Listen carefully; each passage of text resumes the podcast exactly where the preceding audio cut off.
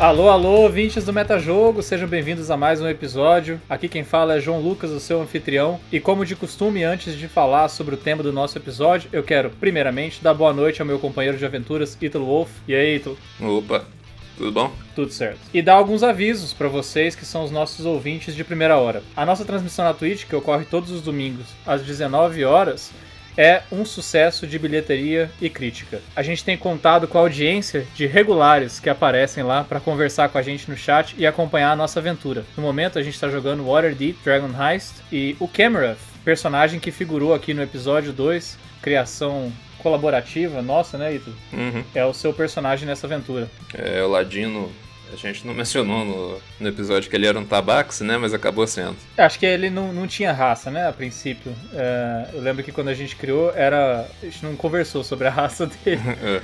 E quem tiver perdido alguma coisa da aventura até o momento, fique tranquilo. Os episódios estão todos gravados, vocês podem voltar lá e assistir o que já aconteceu ou acompanhar na página da campanha no D&D Beyond o nosso resumo. Além disso, nós queremos, como é de praxe, pedir para vocês ajudarem o metajogo. Como que você faz para fazer o metajogo crescer? Basta seguir a gente nos tocadores de podcast, Spotify, Apple Podcasts, Google Podcasts ou nosso canal no YouTube. Siga também o nosso Instagram, MetajogoPodcast. E se você tiver interesse em conversar com outros mestres e jogadores na nossa comunidade do Discord, o link está na descrição para você se juntar a nós e quem sabe a gente se topa por lá e com sorte a gente pode até jogar juntos no futuro.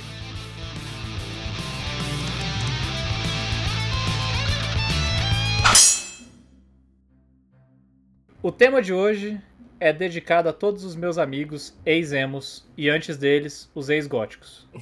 Nós vamos falar de um dos RPGs mais populares, que é Vampiros à Máscara. Ítalo, você já jogou Vampiros à Máscara? Eu já joguei Vampiros à Máscara. Eu não joguei certinho, 100% de acordo com todas as regras, não. Porque eu joguei, eu tinha uns, não sei, Acho que a última vez que eu joguei eu devia ter uns 15 anos, então foi meio acochambrado. Mas eu gostava muito. Eu acho que eu já contei isso em um outro episódio. Vampiros à Máscara foi o primeiro RPG com o qual eu tive contato. Quando eu ainda tava lá nos meus longínquos 12 anos de idade, alguém levou o livro do Vampiros à Máscara para a escola e ouvi no recreio. E eu demorei um pouco para entender do que se tratava, mas eu sou muito grato hoje, olhando para trás, de ter aprendido a jogar RPG jogando vampiros, porque é um jogo muito orientado ao ato de contar a história, muito mais do que as regras. Né? Então eu acho que é completamente perdoável que a gente não jogasse muito de acordo com o manual. Uhum. Esse sistema é um sistema antigo, sistema não, né? O RPG Vampiros à Máscara é um RPG antigo, ele existe desde 1991 e ele já é de antigo assim, né? Não tão antigo quanto Dungeons and Dragons, mas ele já foi reeditado e revisado desde então, já virou um jogo de computador, já inspirou séries, filmes e fanfics por aí. E eu diria que é um RPG bastante popular, com um certo nicho, assim, né, de pessoas que se interessam por live RPG, têm interesse em histórias mais noturnas, dramáticas, e, e já foi inclusive premiado como o melhor sistema de RPG algumas vezes. É, é um, a gente tá falando de um gigante da indústria, assim, né? Pelo menos do meu ponto de vista. É, eu acho que ele talvez seja o segundo mais popular, né? Depois do D&D. É, é o livro com a rosa na capa, sabe o livro com a rosa na capa? É esse que a gente jogava. Livro do Mármore Verde. Pois então, a gente vai dividir esse episódio em duas grandes partes. A primeira delas é o cenário, nós vamos dedicar os nossos esforços a descrever um pouco do cenário de vampiros, falar o que, que a gente acha que é interessante, o que, que deixa a desejar em relação a esse cenário, e aproveitar para introduzir ele para os ouvintes que por acaso ainda não tenham tido contato com o RPG de Vampiros à Máscara. E na segunda parte a gente vai falar sobre o sistema. O Vampiros apresenta também o sistema que leva o nome da editora, né, White Wolf, que depois se estendeu para todo o World of Darkness, para magos, lobisomens e outros cenários. Então a gente vai discutir também um pouco sobre o sistema e tentar chegar à conclusão se esse sistema trabalha a favor do cenário e ajuda o narrador a construir a sua história ou ele é tem problemas graves. Mais ou menos como a gente fez com Call of Duty no episódio passado. Bom, qual que é o conceito do cenário de Vampiros à Máscara? O que, que te lembra Vampiros à Máscara? Qual conceito? Bom, eles tentaram imaginar a sociedade que humanos e vampiros coexistem. Ah, eles imaginaram algumas regras para que isso funcionasse, né? Algumas instituições vampíricas, organizações que proíbem que os humanos tomem conhecimento de que na verdade os vampiros estão ao redor deles e os vampiros tratam eles como, como gado, né? Como fonte de comida e tal. É, eu acho que o conceito principal do vampiro, daí o nome, né? a máscara. Em inglês, na verdade, é Masquerade, né? Que é tipo o baile das máscaras. Acho que seria a tradução mais próxima.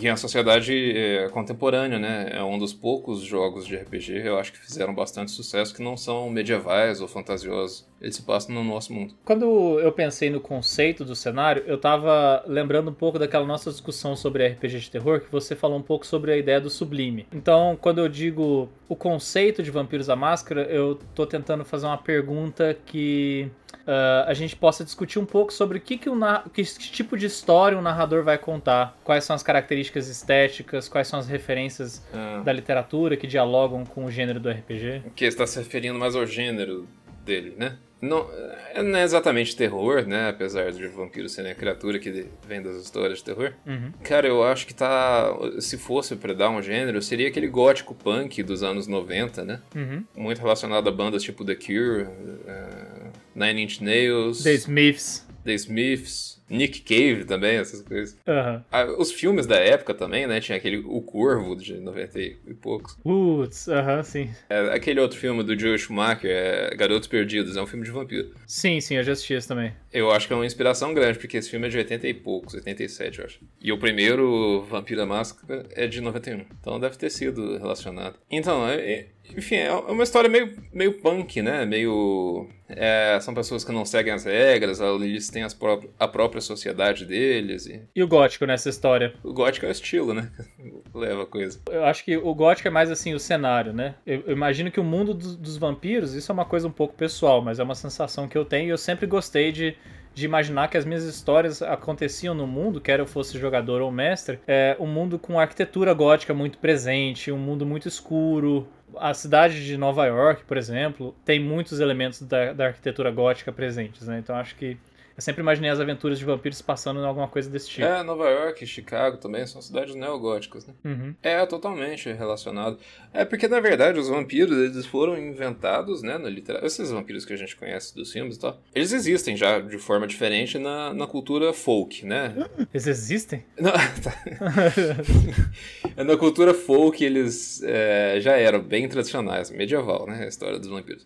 Mas quem deu um tratamento mais literário, mais parecido com esses que a gente já consome, foram os escritores góticos, do período gótico. É o Drácula, né, acho, principal. Mas antes do Drácula ainda teve a Carmila. E... Bom, tem outros.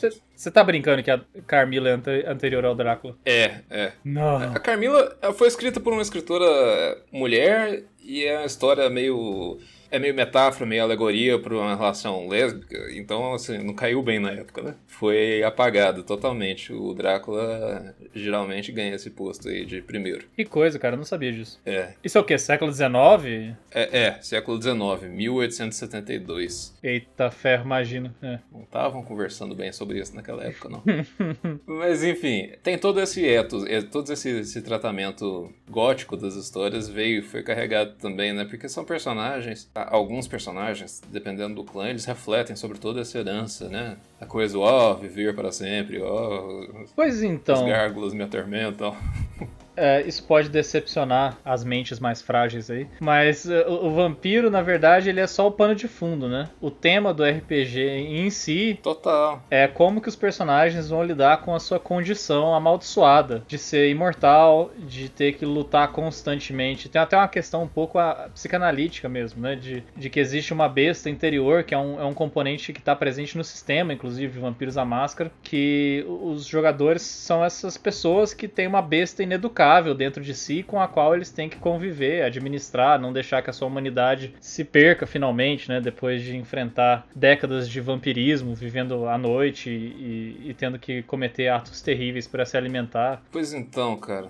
O Vampiros a Máscara, eu acho que é um RPG tão interessante porque eles não é só um RPG, assim, um, um sistema que eles te vendem pra você, vai, brinca, faz essas histórias eles te dão algumas ideias centrais uh, muito, muito interessantes, mas como cada grupo constrói suas histórias, depende um pouco de um arcabouço de referência que o mestre tem que ter.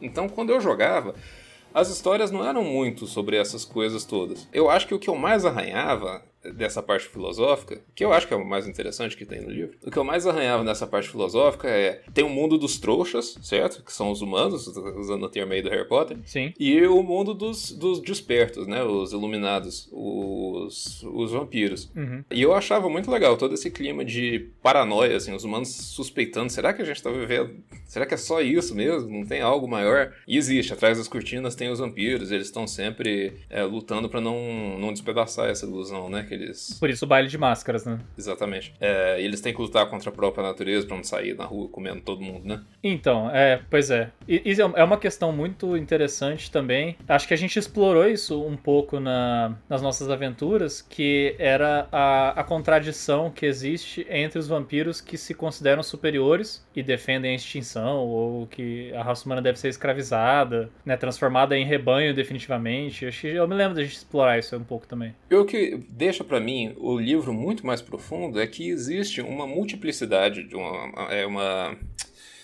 é uma pluralidade de personagens que enxergam a condição deles de forma totalmente diferente, né? Os mocavianos, eles acham que eles são loucos e abraçam a depravação, não estão nem aí. E aí tem os Nosferatu, que eles vivem no esgoto, e tem outros vampiros que são nariz empinado, empinado e não pisam no esgoto nem a pau, né? Se consideram sangue azul, né? Abençoados. É um... Exatamente. Uhum. É, então toda essa esses diversos pontos de vista sobre a condição humana vão criando um cenário que é mais rico, né? Tem gente que pensa de um jeito, tem gente que pensa de outro. Isso quando a gente compara com outros jogos de RPG, tipo D&D, cara, você vê o tanto que outros jogos são fininhos, né? São super achatados o mundo dos vampiros é completamente profundo. Mesmo comparando com outros jogos de RPG que tem essa ênfase mais narrativa, como Call of Cthulhu, por exemplo. O Call of Cthulhu é muito mais um exercício de gênero, e eu acho que isso ficou bastante claro no nosso podcast sobre o assunto também, do que um RPG sobre filosofia. O Vampiros, por outro lado, eu sinto que ele tá muito próximo da filosofia, porque o próprio tema do RPG é a condição humana, né? É, exato. Exatamente.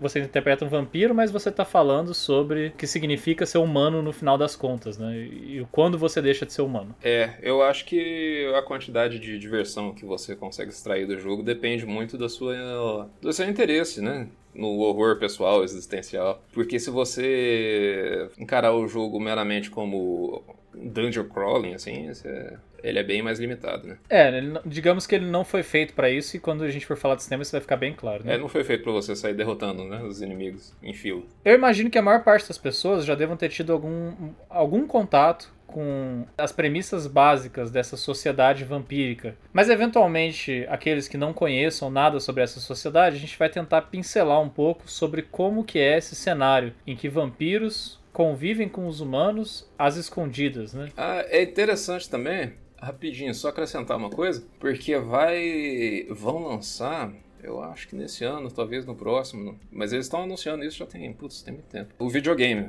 né? Vampire The Masquerade Bloodlines 2. O Bloodlines 1 é um videogame que já foi lançado desde 2004 e é excelente. Eu recomendo para todo mundo. Ele faz muito jus ao jogo de RPG, muito mesmo. É, emula o jogo de RPG melhor do que qualquer jogo de videogame que já tenha visto. Pô, que legal, nunca joguei. Cara, vale muito a pena. Porque assim, em 2004 não tinha esse conceito, né, de mundo aberto no videogame. E eles já, já tinham vários finais, várias histórias diferentes, rejogabilidade muito alta. Então é super legal. E vão lançar o 2, então talvez esse podcast aqui atraia pessoas que busquem, né, por Vampiro da Máscara. Eu trato os jogos de videogame como um, um outro gênero, assim, sabe, comparado com um RPG. Porque é outro, é outro tipo de de interação mesmo com, ah, com não, o jogo. É. É. um outro tipo de entretenimento. É. Total diferente. Eu acho interessante esse intercâmbio, né? A gente comentou também sobre o Dark Souls, que tem muitos elementos Lovecraftianos, então eu sempre acho que é, é muito interessante quando os jogos de videogame tentam dar origem a um universo que já foi muito bem desenvolvido pelos fãs do RPG, sabe?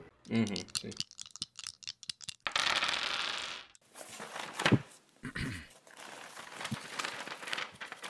Damit wir diese böse Leute echt toll. Solche. Wie es geht. Verrückt sind sie. Verrückt.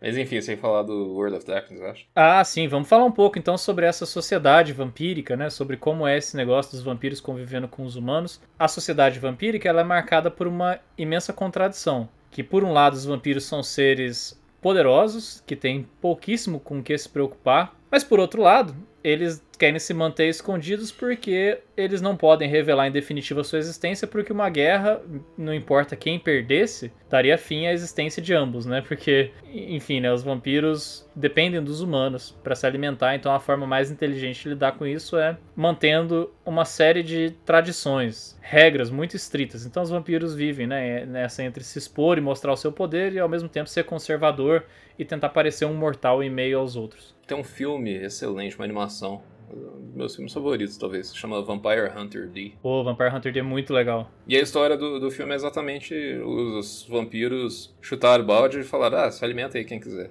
E o que aconteceu foi que eles terminaram com a população de humanos, quase praticamente terminaram. E aí depois o número deles caiu muito. Então no Vampiros da Máscara, eu acho que é isso que eles pretendem evitar, né? Acabar com o suprimento de sangue deles. Para os meus amigos aí da teoria dos jogos, esse jogo tem um nome, chama Tragédia dos Comuns. Se já ouviu falar. Não, não conheço. É, explica como as pessoas lidam com recursos públicos em geral, não públicos no sentido, sabe, públicos Sim. que são comuns. O enredo tradicional desse jogo é uma coisa do tipo assim: uh, salamandras vivem em lâminas d'água, né? Em lagoas. E aí a salamandra ela tem que fazer uma escolha entre defecar dentro da lagoa ou sair da lagoa para defecar. Se ela sair, ela tá ajudando a manter a lagoa com água potável, né? Enfim, habitável para todas as outras salamandras, só que ela corre o risco de ser predada. Uhum. Se ela defecar dentro da lagoa, ela corre um risco menor de ser depredada, mas se todas as salamandras tomarem essa mesma decisão, a lagoa eventualmente vai ter que ser abandonada porque ela não pode, ela fica insustentável, sabe? Sim. E isso acontece com a maior parte dos recursos públicos. É meio assim a escolha entre você ir de carro pro trabalho ou ir de ônibus, sabe? Se o mundo inteiro fosse de ônibus e só você fosse de carro, seria o cenário ideal. Mas o problema é que todo mundo quer ser essa pessoa, sabe? Então, Uhum. é, a maior parte dos recursos finitos tendem a se esgotar por conta dessa. Por isso a tragédia do comum, sabe? Porque,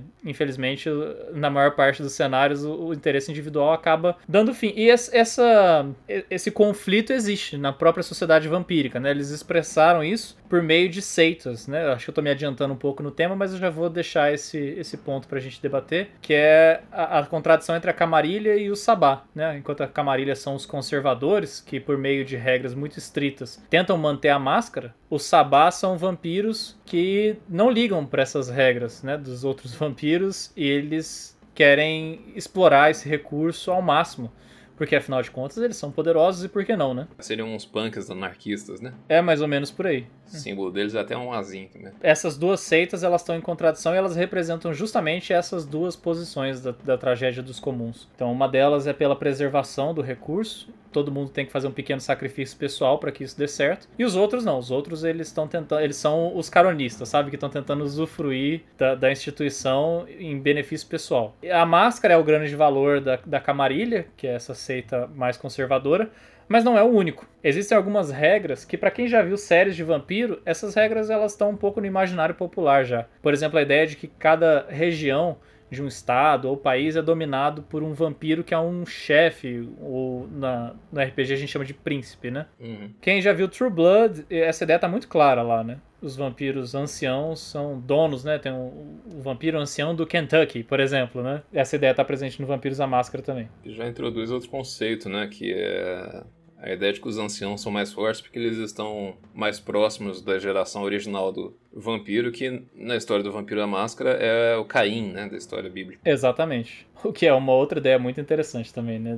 Aliás, essa ideia do, do pecado é um tema muito presente em Vampiros à Máscara, então eu acho bastante oportuno, né, que o, o Caim seja o vampiro original. É, e geralmente os príncipes, né, são vampiros mais antigos. A ideia de que, de que os filhos do Caim é, têm o sangue um pouco mais degenerado e os filhos dos filhos têm um pouco menos de sangue original, né, e aí eles vão ficando cada vez mais fracos enquanto as gerações vão ficando mais distantes. É outro ponto de conflito, né, de tensão pra história. Isso, e os jogadores fazem o, o papel de vampiros de 13 terceira geração, né? Então eles são, eles estão bastante distantes.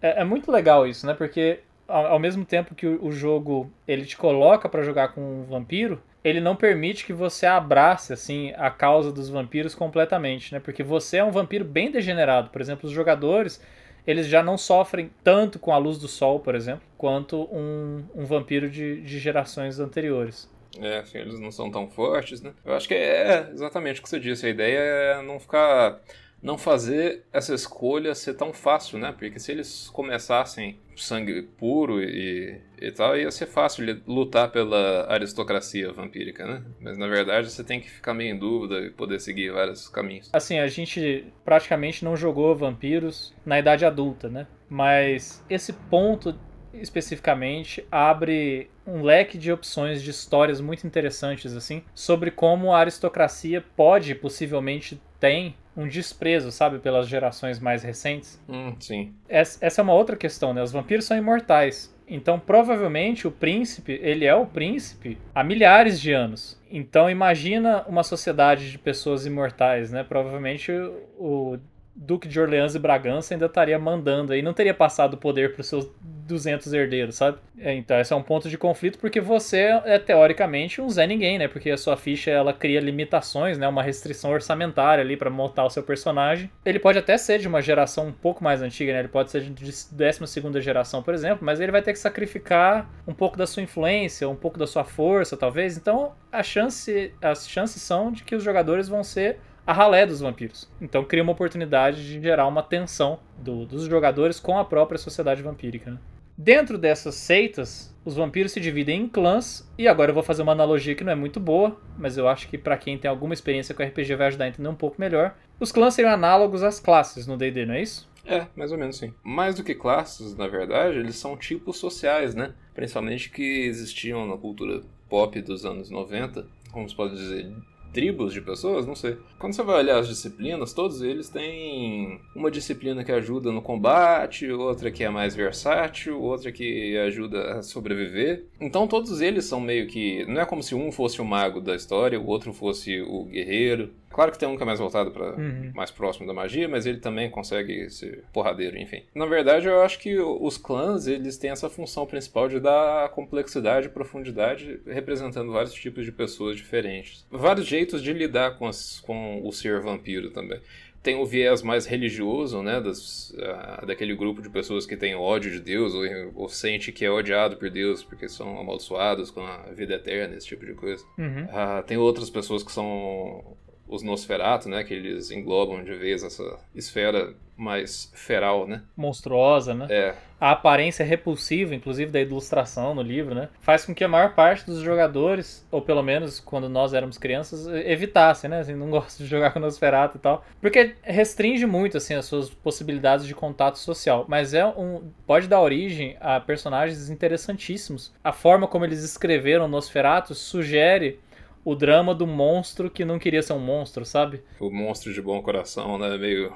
É, então, a ilustração dele tá segurando uma florzinha, você uma lembra? Uma florzinha, uhum. Pois é, então sugere esse drama, assim, sabe? Dele ser amaldiçoado com ugliness, sabe? Ele é feio pra cacete. Eu achei interessante você ter dito que esses clãs são, são tipos sociais, porque eu nunca tinha parado para pensar o, o que é um clã na sociedade vampírica. Porque a rigor, ele não existe, né, assim, na sociedade vampírica como uma instituição. É, dentro do jogo, eles são uma espécie de família, eu acho, né? Um Bruhá, um Gangrel, dá origem a um vampiro que também é Gangrel. Então eles vão formando essas famílias, né? Isso dentro do jogo, mas para os jogadores que estão vendo tudo de fora, eu acho que são formas de enxergar a condição deles, principalmente. É, tem aqueles Giovanni, por exemplo, que representam as famílias consanguíneas da, da Idade Média, que sim, tem aristocracia também, eles querem preservar ali aquele conhecimento deles, aquela proximidade com o clero, com o, o rei, né, com o príncipe, no caso. Sim. Então são, são vários aspectos da sociedade. O cenário, em geral, ele é composto por essa esse ambiente gótico punk que a gente já descreveu um pouco e pelos vampiros organizados em sua em sua sociedade. O mundo não é exatamente a Terra, né? O mundo é o World of Darkness, então ele é um mundo em que não existem apenas vampiros, mas ele tem também alguns antagonistas, né? Tem que conviver, por exemplo, com lobisomens, que eu lembro que nas nossas aventuras infantis era a principal fonte de terror ali, né? Mas existem também magos, fadas e outros seres míticos que o mestre pode trabalhar. Então, o World of Darkness ele é uma coexistência, né, entre magos, vampiros, lobisomens. É o universo compartilhado, né? O é o como é que chama da Marvel? MCU. A gente até comentou que a gente jogou uma aventura de magos recentemente. Uhum. Tudo no, no sistema storytelling, né? E tudo no, nesse mundo compartilhado. É claro que no, no Vampiro da Máscara o foco tá nos vampiros. Mas teoricamente você pode pegar uma ficha de magos. Sim, e jogar. É. Tem alguma outra, uma especificidade ou outra, mas que pode ser tratada à parte para cada jogador sem impedir o andamento da aventura, né? É, a gente comparou o, o vampiro com D&D, vamos comparar agora com magos, assim. É, enquanto os, os, vampiros, eles oferecem essa, essa reflexão existencial, eu acho que o foco do, do jogo é esse. Uh, no jogo de magos, por exemplo, o que existe é uma busca humana ou por conhecimento ou pela pedra filosofal, depende também de qual clã você é, né? Uh, de qual clã você fazia parte quando a gente jogou? Era um cientista, né? É, então, eu quando a gente jogou, o conceito de clã ele era de menor importância, assim. Então eu acabei criando o meu próprio mago, assim, que o conceito dele é, ele era um matemático, fazia matemática. É, sim. Os magos eles têm essa outra esse outro enfoque, né? Parece que esse pessoal não dá ponto sem nó, né? Porque você vê que os magos, por exemplo, estão bem atrelados à história da medievalidade, da evolução do conhecimento, do iluminismo e tal. Exatamente. É, da oposição entre alquimia e química. E as tradições e a busca por conhecimento, né, conflitando com a igreja, um negócio assim. É, o pano de fundo, assim, é o conhecimento e epistemologia, sabe? Assim, a filosofia da ciência e tal. O que, que é saber. Mas o ma agora, magos convivendo com vampiros, assim, alguém anota num bloquinho aí, porque a gente ainda tem que fazer um RPG com fichas misturadas, assim, sabe? Putz, pois é, deve ser legal demais, cara.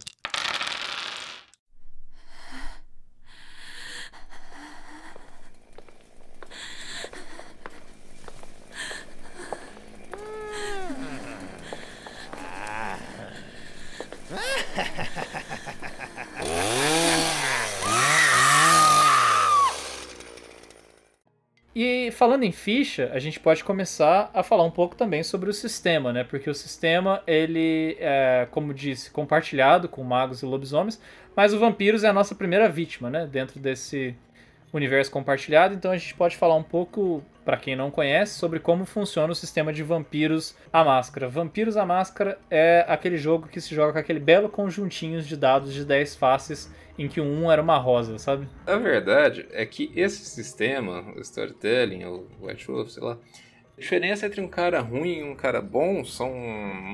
É o que? São cinco pontinhos que você pode colocar lá naquela perícia ou atributo. É pouco, né? Se você comparar com DD, uhum. por exemplo, que tem milhares de maneiras de você ser bom na mesma coisa. Ou o mago sai voando, o ladino escala, o outro. Enfim, para passar o muro, né? O desafio é o mesmo. Aqui, cara, o foco tá em outra coisa, né? Exatamente. É, essas habilidades e atributos, eles são o mínimo que você precisa para interagir com o cenário, né? Eu acho que o storytelling, ele tem uma coisa muito interessante que é não haver níveis, né? Você, a partir da sua recompensa, da sua experiência, você vai trocando aos poucos pela perícia diretamente, ou por um talento, ou você junta para comprar uma magia. Uhum mas não tem não tem um level up. Entendi. É, ele é como se fosse um sistema de compra, né? É, isso é o que eu acho mais interessante nesse sistema, na verdade. Por que, que você acha que isso é uma vantagem? Ah, não sei, porque emula melhor o aprendizado, eu acho. Ninguém do dia pra noite fica bom.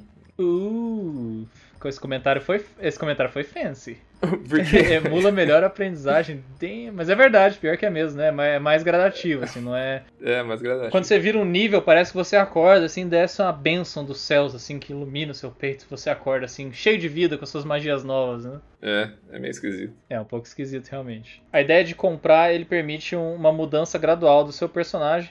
Por outro lado, ele também dificulta a quantificação do, do quão bom você tá, né? Então, é, eu sinto que isso incomoda alguns jogadores, sabe? Porque eles não têm tanta sensação de progresso. Ah, é, pode ser.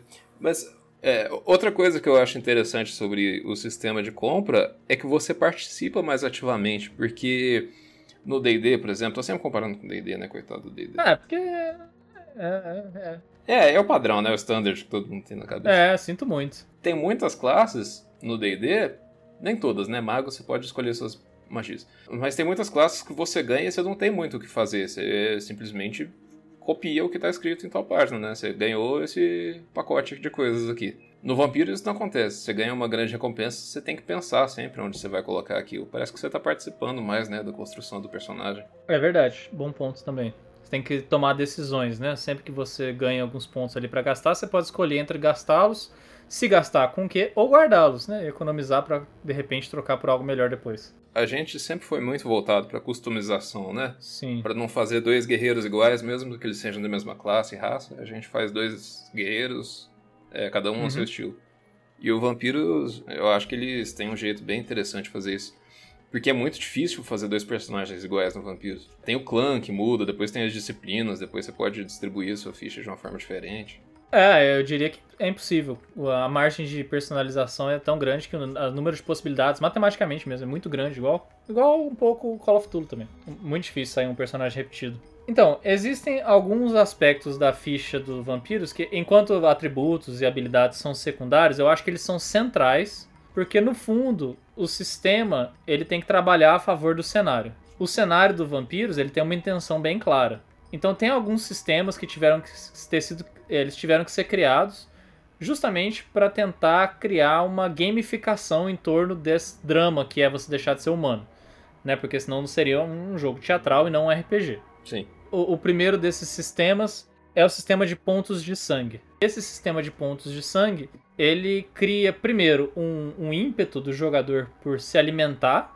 Por exemplo, sangue de animais é uma opção? É uma opção. Talvez chame menos atenção e diminua as chances de que você acabe rompendo com a farsa da máscara e, atraia, e evita que você atraia a atenção de vampiros mais poderosos. Mas por outro lado, o sangue de animais é uma coisa de degenerados, assim, então você não consegue se alimentar completamente. O jogador que opta por sangue humano, principalmente sangue de pessoas adultas, ou até de outros vampiros, talvez, ele vai ter pontos de sangue em abundância. E pontos de sangue é sinônimo de força nos vampiros, né? É, você pode gastá-los pra dar um power, né, nas habilidades. É, ou fazer... Durante toda uma cena, você fica com um atributo melhorado, ou você pode curar ferimentos, ou algumas magias podem ser feitas usando pontos de sangue também. Você faz aquelas coisas de vampiros de filme, né? Vira morcego, vira névoa. Exato. É interessante como eles, de uma forma muito sagaz, eles fazem com que o jogador queira pontos de sangue. Mas isso é um elemento dramático em si mesmo, né? Exatamente. Outro aspecto importante é o que a gente chama de humanidade. A humanidade ela vai ser um produto da sua consciência mais autocontrole, né? que são parâmetros da ficha que você pode colocar alguns pontos, dependendo de quantos pontos você tenha sobrando.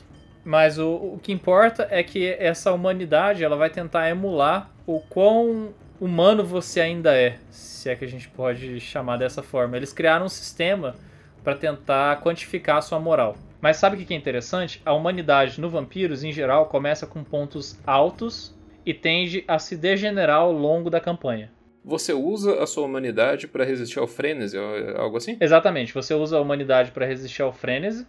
O mestre pode pedir testes de humanidade em outras situações, mas principalmente ela serve para te dar um parâmetro do que é moralmente aceitável para o seu personagem. Porque você tem uma lista de ações que são comparados a quantos pontos de humanidade você tem restantes. Então, por exemplo, se você tem 8 pontos de humanidade, para você, homicídio é inaceitável. Você provavelmente se alimenta de sangue de animais porque está abaixo dos seus padrões morais. Ainda há muito de ser humano em você. Se você eventualmente durante a campanha é forçado a matar uma pessoa, o que não é impossível, porque você pode, por exemplo, ao se alimentar de animais, eventualmente passar fome. Passando fome, você corre um risco de uma hora ou outra, mais cedo ou mais tarde, ceder ao frenesi. Cedendo ao frenesi, as chances são que você vai atropelar alguma pessoa aí e, e vai eventualmente matar alguns seres humanos no caminho. Então, você vai perder pontos, porque homicídio antes estava abaixo dos seus padrões morais. Digamos que ele tem ranking 6, então você perde um ponto de humanidade. Isso vai acontecendo e, e coloca o jogador numa espiral que é quase inevitável. Assim como o aumento do arete é o único caminho possível para um mago, a diminuição da humanidade é o único caminho possível para o vampiro. Por isso que eu tinha dito que uh, o tema do jogo, no fundo, é a degradação da humanidade do vampiro, que não tem como não acontecer, sabe? A moral da coisa é exatamente que os vampiros, na verdade, são amaldiçoados, né? A vida eterna uh, não é uma bênção, porque, na verdade, essa vida deles é cheia de violência e eles precisam enfim, lidar com homicídio e todas essas coisas. No jogo, se você tiver esse 8 de humanidade que você deu como exemplo, e se você quiser cometer homicídio voluntariamente, sem frenesi, sem nada, você perde alguma coisa? Você perde pontos de humanidade, sim. Você não quer perder pontos de humanidade porque eles são úteis para resistir ao frenesi? Ah, então, ó, a humanidade, ela tem alguns efeitos, tá? Primeiro, a humanidade, ela impacta na sua aparência. Então você pode, ao perder a humanidade, se degenerando fisicamente mesmo, sabe? Uhum. Então, a outra coisa, vampiros com humanidade, eles tendem a acordar mais cedo. Eles têm um sono mais leve do que vampiros que têm pouca humanidade. Então, por exemplo, vampiros mais antigos costumam ter menos humanidade. Então, eles praticamente hibernam por centenas de anos. Sabe qual é aquela ideia do vampirão que tá, tipo, ó, sabe, no caixão há muito tempo? No sarcófago. Então, esses são vampiros com pouca humanidade. Porque a humanidade é o que faz eles acordarem. Interessante, né? Uhum. Ah, sim, vampiros quando você apanha bastante e entra em torpor, Pra acordar do torpor, você faz testes com humanidade também. Ah, não, então é bastante útil. É bastante, é bastante importante, você quer manter ela bem, né? Inclusive tem uma regrinha matemática, assim, para, por exemplo, quando você tá com humanidade. Quando tem diferença de humanidade entre um jogador e outro, um jogador acorda uma hora mais cedo, por exemplo. Então ele tem um tempo de vantagem ali, sabe, pra fazer algumas coisas. Os vampiros são imortais, né? Entre aspas, assim. Ele não pode tomar tiro até morrer, ele entra em torpor, não é isso? Então, eles só podem, eles só podem morrer por formas de dano agravado, né? Que, por exemplo. É, luz do sol, crucifixo no peito, essas coisas. Exato. Ou garras de um lobisomem, talvez, as garras de um outro vampiro. É porque os vampiros incapacitados, se você tem algum pontinho de, de, de sangue correndo nas veias, você pode recuperar um pouco de, de saúde, sabe? Mas os vampiros que não tem nenhum ponto. Eles estão incapacitados e não tem nenhum ponto de sangue, eles entram em torpor. Aí sim. E aí, despertar do torpor precisa de humanidade. Então, percebe? Entendi. Então, em, em, última instância, o seu personagem ele vai morrer mesmo quando ele não for mais um ser humano. É, acho que é a principal causa de morte nos vampiros.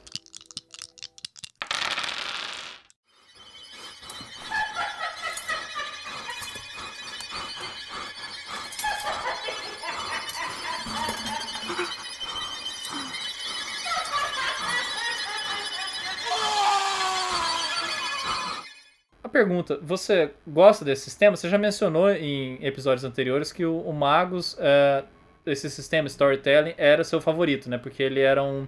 Como é que você disse? Um meio termo bom, né? Entre a ausência de regras e regras demais. Exatamente. Eu gosto, cara. Eu gosto de. Eu gostaria de jogar de novo Vampiro agora que eu tô um pouco mais maduro, tenho mais referência, entendo mais sobre o que, que eles estavam tentando escrever no livro. Eu gostaria muito de jogar outra vez. É, eu acho excelente, cara. Eu acho que é um. Eles acharam um jeito, principalmente, de fazer um negócio bem fluido, né? Ninguém fica parando para fazer conta. Sei lá, ninguém esquenta demais com regras. Eu acho bem legal. Nossa, é totalmente dedicado à história, né? Porque assim, o sistema é fácil de aprender. Você não precisa, assim, realmente, sabe, ficar medindo. De... É, é, é um sistema sem mapas, né? Ele é total, assim descrição e, imaginação dos jogadores. Ele, você não vê as imagens das pessoas jogando vampiros, sabe, com um battle map assim aberto, com miniaturas. Pelo contrário. É, é, é o pessoal de coturno. Você vê imagens de gente jogando. gente na rua. de óculos escuros à noite aí, ó. É, tomando um vinho e jogando vampiro. Pô, cara, eu morava do lado de um cemitério imenso aqui em São Paulo. e olha que oportunidade.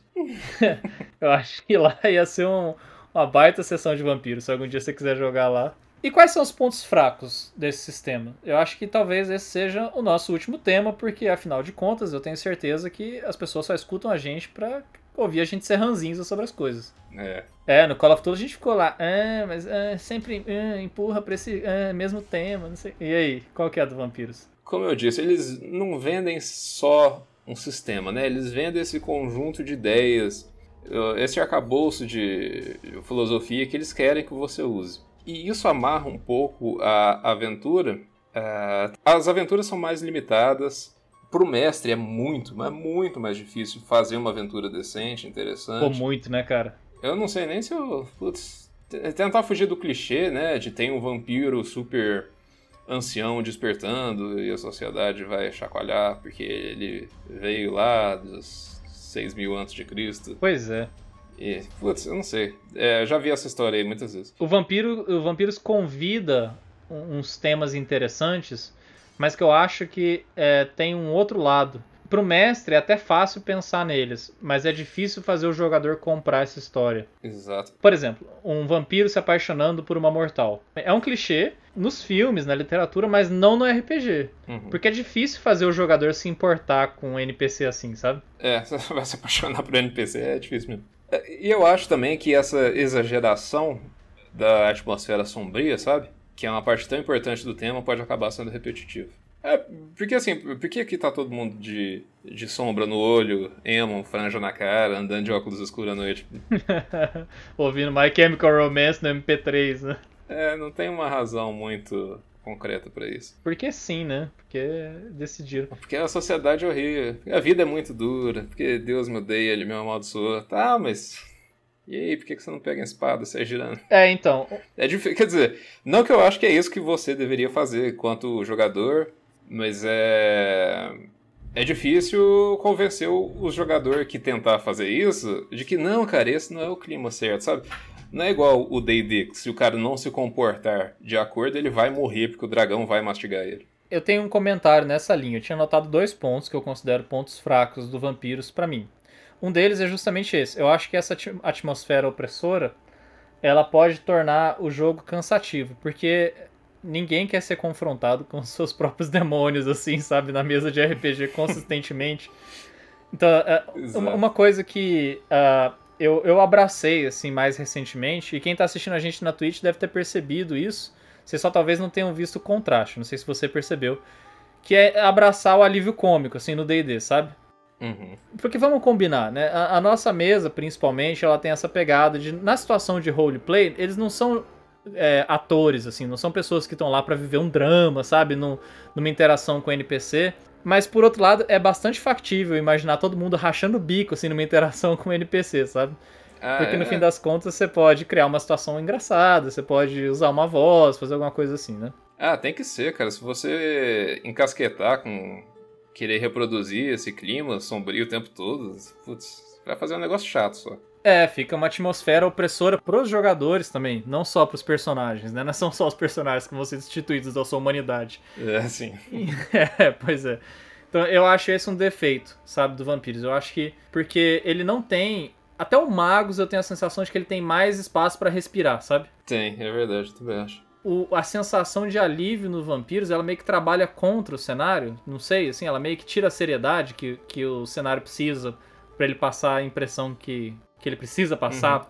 É verdade. quando você falou o lance de usar magos e vampiros, sabe, no mesmo universo, eu achei isso genial porque você tá levando um personagem que tem esses dramas pra um cenário que não necessariamente gira em torno desses dramas. É, é Então verdade. seria legal, né? Um vampiro no meio de uma party de magos, assim, por exemplo. Porque aí ele ia ser o único emo, sabe?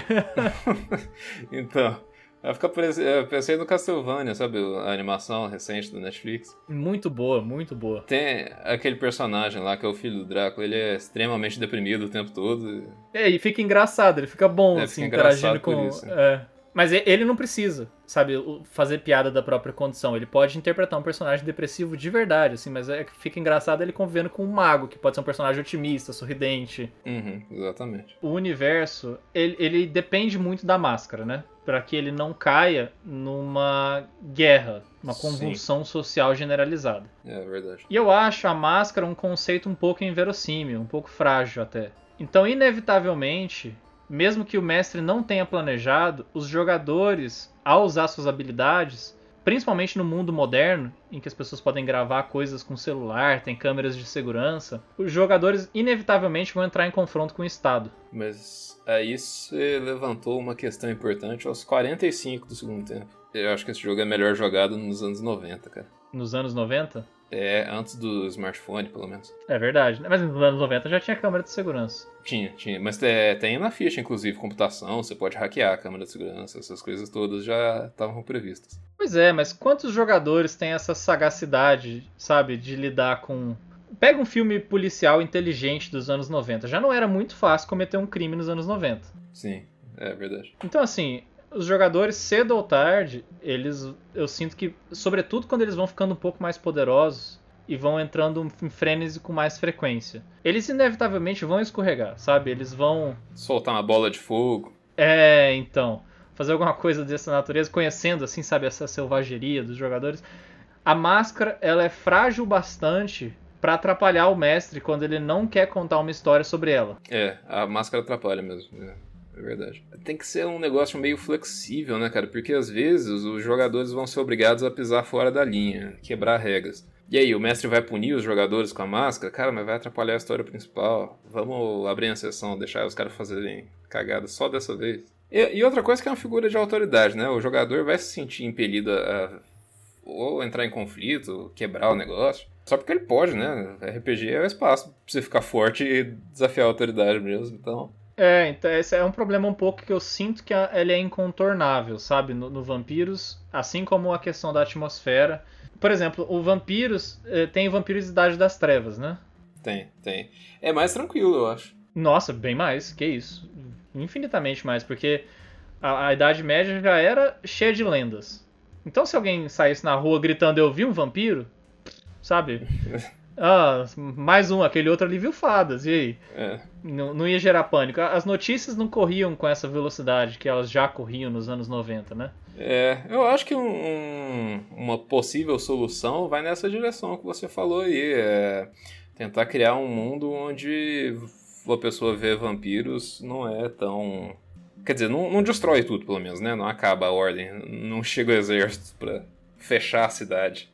Bom, e eu acho que pontos fortes a gente não precisa nem enumerar, né? A gente vê ao longo do episódio inteiro dizendo, rasgando a seda de quanto a gente acha que os caras trabalharam bem, né? Para criar um, uma boa atmosfera, é, um sistema que contribui para contar uma história, sobre como o, o, tema é muito mais profundo do que ele aparenta ser a princípio. Então, eu acho um, um grandíssimo RPG.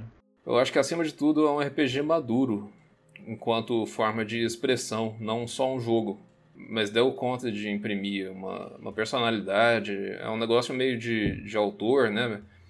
uh, tem uma visão de mundo bem específica, porque compara com os outros, para você ver como os outros são mais um, um sistema, né? um conjunto de regras para o mestre. Se o mestre for um cara inspirado e competente, ele vai dar conta de, de fazer uma história, criar um mundo onde, onde ele imprime a personalidade dele. Mas aqui no Vampiros, cara, isso aí já vem extra. É, realmente os caras criaram um mundo que tem um sabor todo único. Ele não é facilmente adaptável. Se você pensar, não tem cenário avulso de um vampiro para você copiar as regras e jogar em outro cenário. Porque não dá certo. Muito difícil, muito difícil. Porque o, o mundo do, dos vampiros é aquele lá. O cara criou e a obra tá pronta, sabe? É, então todas as principais referências estão expressas ali né, na criação dessa sociedade vampírica, da, das regras. Então, olha, tem um, um trabalho a ser reconhecido aí de, de garimpar mesmo, porque eles criaram um RPG sobre um tema que é anterior, né, ao próprio ao próprio RPG e já era muito rico. Bom, para você que chegou até aqui então, eu espero que se você não conhecia vampiros, a gente tenha pelo menos atiçado a curiosidade para que você busque saber mais. Eu tenho um carinho especial, tenho um livro físico de vampiros que foi o primeiro livro de, livro de RPG que eu comprei na vida. Então, para mim é um tema não só interessante, como também é nostálgico. Eu espero que a gente tenha a oportunidade de voltar a jogar vampiros em breve. Não dá tchau não, Ítalo, porque eu tenho que dar mais uma vez os nossos tradicionais avisos para os nossos ouvintes. Primeiro que o próximo episódio sai quando a gente quiser. É isso. É mais ou menos que nas temporadas de Rick and Morty, só que melhor. Outra coisa é que não deixem de, por favor, aproveitar que vocês vieram nos prestigiar e sigam o nosso canal. Se você está ouvindo a gente no Spotify, segue aí. Se você está no Apple Podcasts, assina. Está no Google Podcasts, por favor, siga nosso podcast. Se você estiver nos ouvindo pelo YouTube, também segue o canal, dá like no vídeo, deixe seu comentário. Pra gente isso faz toda a diferença, porque o nosso objetivo é ter um projeto de RPG bastante imperialista, para quem sabe no futuro a gente poder expandir os nossos horizontes e trabalhar não só com podcast, mas com outras formas de criar conteúdo relacionado a RPG também. A gente já tem feito isso de certa forma todos os domingos às 19 horas no nosso canal da Twitch, @metajogopodcast. Lá a gente está jogando Dungeons and Dragons quinta edição. O mestre é este que vos fala, Ítalo faz parte da mesa, e além dele tem outros quatro jogadores experientes, audaciosos e inescrupulosos que fazem parte da nossa mesa, são nossos amigos de longa data e que estão jogando Waterdeep Dragon Heist. Se você quiser nos acompanhar, basta comparecer ao domingo, aos domingos às 19 horas no nosso canal e assistir as aventuras ao vivo, interagindo conosco por meio do chat. Se você prefere assistir em um outro horário, as aventuras estão gravadas lá também. Por último, eu quero convidar todo mundo para fazer parte do nosso server no Discord, o Metajogo. Se você quiser entrar no Metajogo no Discord, você vai ter a oportunidade de conversar com outros jogadores e mestres que porventura deixaram a porta da sala aberta aqui nesse mundo virtual e trocar uma ideia sobre RPG. E quem sabe no futuro, se a gente desenvolver uma amizade, a gente pode vir a jogar juntos nas virtual tabletops da vida aí. Eu esqueci de alguma coisa? Acho que não. Nesse caso, então, boa noite, Ito. Tá na hora de levantar do seu caixão aí e passear na rua. Falou, um abraço, até a próxima. Até a próxima.